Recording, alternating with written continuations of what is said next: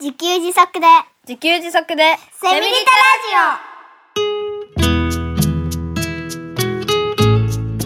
この番組はパーマカルチャー研究所の三栗祐樹が自給自足で幸せなセミリタイヤ生活を送る知恵をお届けしますこんにちは。自給自足の専門家、パーマカルチャー研究所の三つくりゆうきです。こんにちは進行役の生きみえです三栗さん今回もよろしくお願いいたしますよろしくお願いします。そして今回も半分農業、半分ディレクターの半農ハンディ生活を送っていらっしゃいます森哲也さんにお越しいただいています森哲さんどうぞよろしくお願いいたしますよろしくお願いします。前回はもうとても熱いはい。共生農法のお話をしていただきましたけれども、森哲さんはあのフリーのテレビディレクターということですが、どんな番組を担当されていらっしゃいますかはい。私は、その地元三重にあるですね、NHK2 放送局さはいん。を中心に、ダーウィンが来たってうん知ってます、知ってます。ダーウィンが来たとか、あと NHK スペシャルといったですね、はいあの。自然番組あというジャンルを得意としておりまして、あはい。海、山、川中心にそこに住む様々な生物たちの命の営みを紹介するような番組を制作しております。ええでそれだけじゃなくて、まあ普段は三重県のローカルニュース、うん。の番組の特集なんかをお担当したりですね。はい。あとは、テレビ以外でも、母校の150周年を記念する映像を作ったりですとか、えはい。あと、まあ、イベントを企画したりと、まあ、細々と楽しく映像制作する暮らしをしております。なんかめちゃ楽しそうですね。 どうでしょう驚くのがなんか結構大きな番組って 言われてますよね。時々ね、時本々。当ですね。はいいやいやいやいや。ええ全国区のね、あれです。番組で、ちょっと、ね、そうですね。急に恐れ多くなってくる。はい。 なんかちょっと驚いてます。 そして2019年に科学ジャーナリスト賞の大賞を受賞されたということで、すごいですね。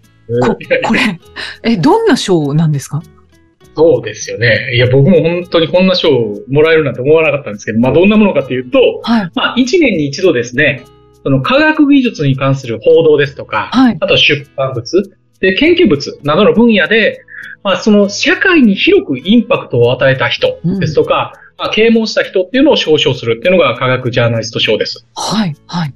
で、私がその何のインパクトを与えたのかと言いますと、はい。えー2018年のですね、11月に、その NHK スペシャル、見えないものが見える川、奇跡の清流調子川という番組をですねう、ん作ったんですよ。はい。で、これがどんなものかっていうと、まあ、三重県の紀北町っていう南部を流れる河川でですね、源流から海、河口に至るまでですね、すべてが透明という、世界でも珍しい川を舞台にですね、透明だからこそ見える本当の川の姿ですとか、うんそこに住む生き物たち、でまた、透明な川だから生み出されるメカニズムみたいなのを、こう科学的に検証するっていう番組を5年かけて、ええーー、す制作したんです。ごい5年かかってるんそうだ。なんですよで、そう、取材中、新種の生物まで見つかりまして、まあ、そうそう、多種、多まあ、多数のメディアにも取り上げられていただくなどですね、なかなか反響が大きかったので、まあ、その結果、まあ、ありがたいことに、まあ、科学ジャーナリスト賞の中で、まあ、私が2019年度の年間大 賞、うまー大賞をいただきました。でもだから、僕この自然番組ですよ、言うてうも、ん。その自然番組の枠を超えて、これがジャーナリズムだと うん番組評価していただいたことっていうのは何より嬉しかったです。あうーんいやー、すごい。この番組のおかげで、ヤマト警告者さんからも本を一冊、まあ、出版させていただくこともできましそうなんそうですね。いう流れなんですね。た。えなんかザクザクとすごい話が出てくるんですけど。ね え ななんで隠してたんですかいやいやい隠して ないです。いやうわーそうだね。だすごいなんかね、あの断片的に聞いてたんですよね、今まで、その話って。うん。でもこうやって改めて聞くと、でもものすごいじゃ ない全然ね、その全然自慢しないですよね。すごいです。いや番組見たいです。見れます見れます NHK オンデマンドで200円ぐらいで。あはいそうオなンんでデマすンドねで。あ、わかりました。皆さん見ましょう。場所 ははい。あの、モルテスさんは、現在、で、その、今、ディレクターのお話ししていただきましたが、ディレクター業と、前回お話ししていただいた、強制農法ということで、半分農業、半分ディレクター、半のハンディ生活を送っていらっしゃいますが、これ、もともと自然がお好きだったんですかそうですね。あの、私の住んでる、まあ、三重県の名張市というか、伊賀盆地の真ん中にありまして、もう四方すべて山々に囲まれてるんです。うーん。その中にある里みたいな感じなんで、まあ、その自然好きというよりも、まあ、それがあって当たり前、うーん。そう。だから幼い頃から春は野草を摘んで食べたりとか、うん。夏は川遊びしたりですとか、まあ、秋は虫の合唱を聞こえたりという、なんかもうものすごく身近な存在だったんですよねう。んうんうん。で、まあ、高校まではこの名張で過ごして、はい。大学からは名古屋、はい。で、卒業後は東京というふうに、まあ、いわゆる田舎から都会に出て行ったんですけど、その時もう音や匂いが全然違ったんですよ。うーん。カエルの声も聞こえないし、鳥のサイズにも聞こえない。で、四季ごとに草や土の匂いが変わるんですけど、それも感じない。だから四季を感じなくなって、だから、その時に、その僕は自然の中で暮らしてたんやなっていうことを初めて意識しましたね。だからその中で抱かれて生きてたんだなっていう、ありがたいなって認識しました。ああ。そう。で、やっぱり暮らすならこういう場所がいいなということで、結婚を機に、名張に戻ってきたという感じであ。そうだったんですね。都会に行ってから気づいたというところなんですね。そうですね。やっぱり短い間過ぎて気づかなかったんですね、それまでは。。うーんううん。まあ、結果、自然めちゃめちゃ好きやったんやなっていうことも分かりましたけど。はいははい。うん。い。出て外に出るからこそ分かるってことですね。そうですね。ねえそうですよね。で、ちゃんと戻ったんですね。なんか、そのまんま、そうは言いながらも、都会に住み続ける人もなんか、たくさんいそうな、あ、するんですけど、確かに。うん。恋しくなりましたね。恋しくなった本能が求めてたんやと思います。ああ、なるほどね。はい。い。あこれね、あの、僕からも、その反応、ハンディ生活についてちょっと聞きたいんですけど、はい。あの、まあ、一般的にね、まあ、反応反 X っていう言葉があって、うん、まあ、森哲さんのような生き方がありますけど、一般的にこれ難しいと。そんな反応反 X なんて、いいと思うけど、全然どうやってやっていいかわかんないっていう人が多いはずなんですよね。うんうんなので、あの、森哲さんはね、どういう経緯で、こういう暮らしにシフトしていけたのかって、うんまあ最初からそうだったのかとかう、ん会社勤め経て独立したとか、なんかそういう森哲さんの経緯とか、うん、そういうことをちょっと教えてもらえますかそうね。めっちゃ難しく考えすぎやと思うんですよ。おうおうで、これね、まうあ、んそもそも反応反 X っていうのがうん何なのかって考えると答えもまた近づいてくるんですけど、んまあ、1990年代の中頃に、はい京都のまあ塩見直樹さんという方が提唱した生き方で、反応、まあ、自分たちで食べる分の野菜を自給しながら、えー残りの半 X、もう半分で自分の好きなことをやりたいこと、また自分のスキルを活かしながら仕事をしましょうよという暮らし方ですよね。つまり、まあ、脳と関わりながら、自分や、まあ、家族が食べる分の野菜を育てて、はいそれ以上に取れたら販売しましょうかね、ぐらいの立ち位置なんです。はいはい。うんだから、農業のように野菜を売って、それを収入として得るのではなくて、はいあくまで時給はい。に重きを置いた考え方です。うんうんだから、本当にその農行の広さも自由ですし、農にかける時間も自由ですよね。あはい。うんはい。うんだから、どこか菓子農園で野菜も育ててもいいしうん、都会のプランターで育ててもいいしは、で、庭先やベランダ菜園でもいいわけです。うんだから作業する時間についても、半日でも、3時間でも、まあ、下手したら30分でも、うん極端な話1分でもいいんです。うん土に触れるだけでいい。めっちゃ簡単なんですよね。もう、触れるだけでいいってそうそうそう聞かれると、うん。だからうん、実はイキさんもですね、おううんすでに反応ハル X の生き方をしてるん ですよ。まあ、 そうなんですかされてますよね。そうですね。プランターサインしてます。そうですよね。はい。だから、要はこれで反応反 X。あとはそれをお金に変えるかどうかだけなんですよ。うん自分で決められますよね。うん別にお金に変えたから反応反 X じゃない。うん土に触れたからですよ。脳的暮らしをしているかどうかだけですよ。の脳的暮らしをしているかであり、土に触れているかだ、そこまでハードルを落としてそうですいいわけですね。それだけなんですよね。はいはい。でうんまあ、特に僕のやっているその強制農法とはうん相性がめちゃめちゃ良くて。 というのはその、畑は植物、虫、あと鳥、生き物たちがスタッフとして働いてくれてるんで、はいはい。僕がやることって、本当に種とか苗をまいて収穫するだけなんですね。あーはい。だだから歩けなくなるほど草が伸びてきたら刈りますけど、基本ほったらかしですし、はい脳に時間があんまりかからないのでうん、その出勤前に畑を見回りして収穫。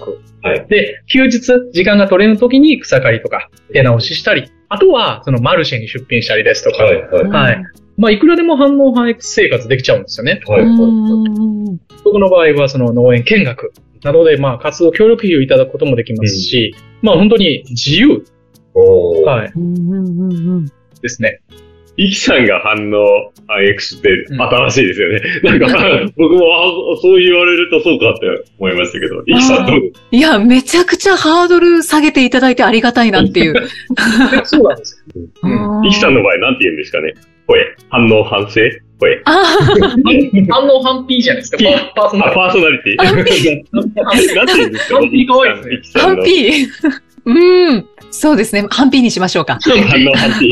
反応反比のイキさん。 はいあの、気になったのが、はいどうぞ森哲さんは、じゃあ、ディレクターのお仕事が結構大半を占めてるんですか時間の割き方ですかあ、そうですね。時間の割き方は、もう本当にそれぞれですね、あの、自由なんで、あ例えば、はい僕のその放送、オンエアって言われるものが近づいてきたらディレクターの仕事の方が増えますし、あそのリサーチっていう段階の時なんて別に自由に使えるじゃないですか。どこにいてもいいわけですし。だからその時は農業がもう丸一日やってますし、あ。おー。はい。だから本当自由。うんうんうん。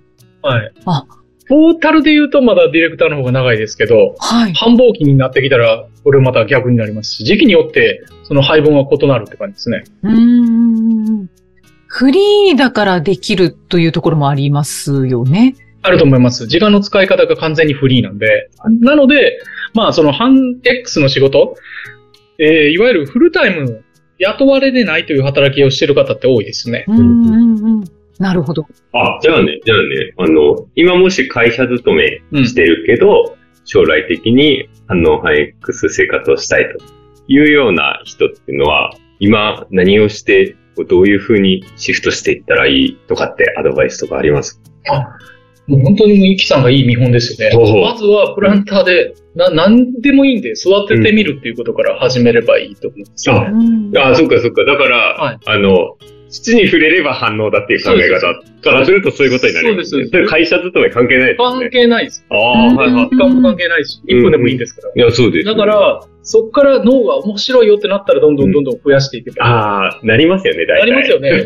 大体こう、ね、そうそう、イキさんもそうだと思いますけど、ちょっとでもプランター導入すると、大丈夫かな、大丈夫かなっ て毎日言い始めて、 うわこれ面白いんじゃない次これしようかってなりますよね。なりますね。その通り。そっかそっか。だからそんな、分かった。だなんかあの、 森哲さん難しく考えることない。反応早くす難しく考えることないって言うんですけど、うん。プランター栽培し始めたら反応反 X 始まり。始まりです。あこあこからどのぐらいの割合を、さっきのイキさんの質問みたいうんに、どこから広げるかっていうのは自分自身の裁量です。そうですね。あ、だから反応反 X っていう言葉で、50%、50%的なイメージあるけど、1%、 99%でも。はい1%、99%みたいな感じで、いいって考えると、そうですあよ。の、プランター菜園始めたら、反応反 X も始まり。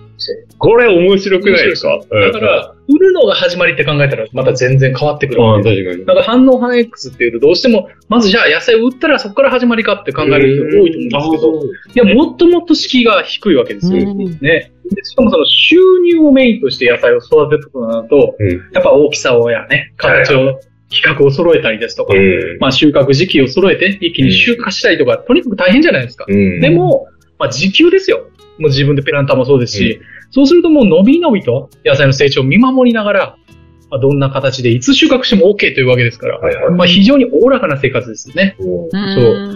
今、今なんか分かったのは、反応反 X はうん、兼業農家じゃないんだっていうことが、あすそうそうそうそうごい分かりました。兼業農家と反応早く全く別全物くです違う。そうそうそう。だからそこをね、ごっちゃにされてるところはいが、はいはい。だから、例えば、ハン X、収量ありますよと、そこでも収量を生み出せたとしても、まあその収量が、収入が少なかったとしてもですよ。だから食べれる分あるわけです。はい。時給用の。で、まあ生活にも抑えられますしね。僕の場合、一般的にはその野菜を育てるには、肥料も農薬も、うんで、重機だって必要じゃないかって思いますけど、はいはい。僕、全く使ってないですし。そうですよね。 そうそうそうですね。そう、種取りや育苗もすれば、どんどんコストダウンできるわけですから、うん。そう、それらを組み合わせて、まあ、持続可能にノーライフ。うん。持続可能な反応反 X っていうのを、まあ、まあ、それ別にそれをしろって言ってるわけじゃないですけど、まあ、いろいろもう自分で楽しめばいいんじゃないかなと思ってますよね。そういえばね、あの、うんホームセンターに僕行ったら、なんかね、プランター栽培セットっていうのがね、なんかね、600円とか5、600円ぐらいで売ってて、もうね、全部用意した箱に入って、あの、種と土とプランターがセットになったやつが売ってて、まあ、あれ買ってやればいいです ね。素晴らしいきなり反応反 X 生活の始まりだって。反応反 X 入門キットです入門キットですね、あ れ。あの、5、600円で売ってるホームセンターのキット。あ、なるほどね。これはリスナーの皆さんは、ね、うん。希望を持ったのではないでしょうかね。そうで。もすね。私は反応俳句生活をしてますって。うん。そうそう そう、そういうの言い切るのって大事ですよね。うんいや、もう、やってるなっていうリスナーの方、きっとたくさんいらっしゃると思いますね。いや、そうですよね。この、このラジオのリスナーさんであれば、そうですよね。皆さんいっぱいいらっしゃるんじゃないかと思いますね。そうですね。なんかちょっと大々的に考えすぎていま した。言っていきましょう、みんなで。そうそうもう私は反応反 X してるんです。あの反応反 P だよと。肩書きが一つ増えましたよ、今日で。本当ですね。名刺に入れたいと思います。 反応反比。ところでですね、森哲さん、三つくりさんのことはどのようにしてお知りになったんですかあ、えー、まあ、強制の方を実践しながら、持続可能というキーワードでいろいろ調べてたんですね。ああ、はい。そうしたら、まあ、パーマカルチャーという概念があることを知ったわけですよ。はい。はい。で、まあ、検索してると、パーマカルチャー研究所のブログを見つけて、まあ、読んでみるとですね、まあ、モバイルハウスですとか、まあ、色掘り、服とか、まあ、その、食だけでなくて、いいやつ10まで自給してるという、とんでもない魅力的 な、ファミリーがいるということを知って、まあ、それでファンになったという形です。いやーありはえい。ー、で、そこからメルマガに登録してっていう。です。ああ、はいパーマカルチャーオンラインスクールに入ろうと思ったのは、もうファンになったからっていうことですかあそうですね。ファンになったっていうのと、とにかく楽しそうだった。うん。おー。めちゃむちゃだ。まあ、メルマガ読んでええ、あとはそのラジパあ、ラジ パー。三つくりさんの YouTube 聞いこて。れの前身のね、はい。そうそうそうラジオパーマカルチャー研究所と言って、僕が一人で勝手に語って YouTube に上げ続けて、100いくつって いうね。あれ。そうです。そこにやっぱりスクール生、その卒業生の方のインタビューとかも載ってて、はいい。あやっぱね、もうそのラジパーに笑い声が溢れてたんですね。確かに。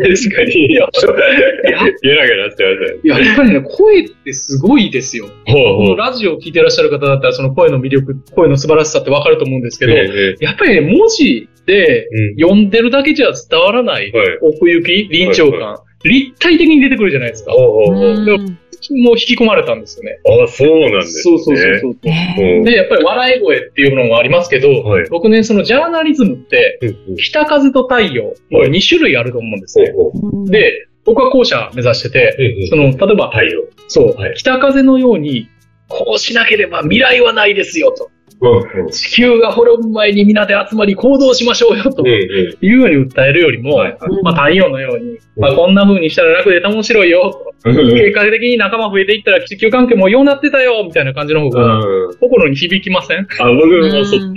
確かに。で、そんな価値観を僕、三つくりさんに感じた。あ、マジですかそうそうあーだから、はいその方と同じ道を進めば、うんまあきっと楽しいことが待ってるだろうなと思っうて、んスクールへの加入を決めました。ああ、ありがとうございます。えー今初めてお聞きになったん ですか三つくりさあそうですね。ここまでちゃんとした話は、はい。ね、楽しいことになってますね。そうですん。いやー、素晴らしい出会いです。ありがたいですうね。ん なんか、なんか今の話を伺って、イキさんの見解聞いてみたいなと。あの、イキさんもおっしゃってるじゃないですか。その男への中で、イキさんのサービスのはい。声の中で、声は嘘をつきませんとかって。あ、なんあ、か、いやもう今、い男への理念、イキさんのやってる男への理念の話、ちょっとここでやいやいきなり聞きたくなったんですけど、行きたいですいね。や、り、ね、いや、私はもう今、あの、森哲さんがお話ししてくださっていて、あ、代弁してくださっているって思いながら聞いてました。はい。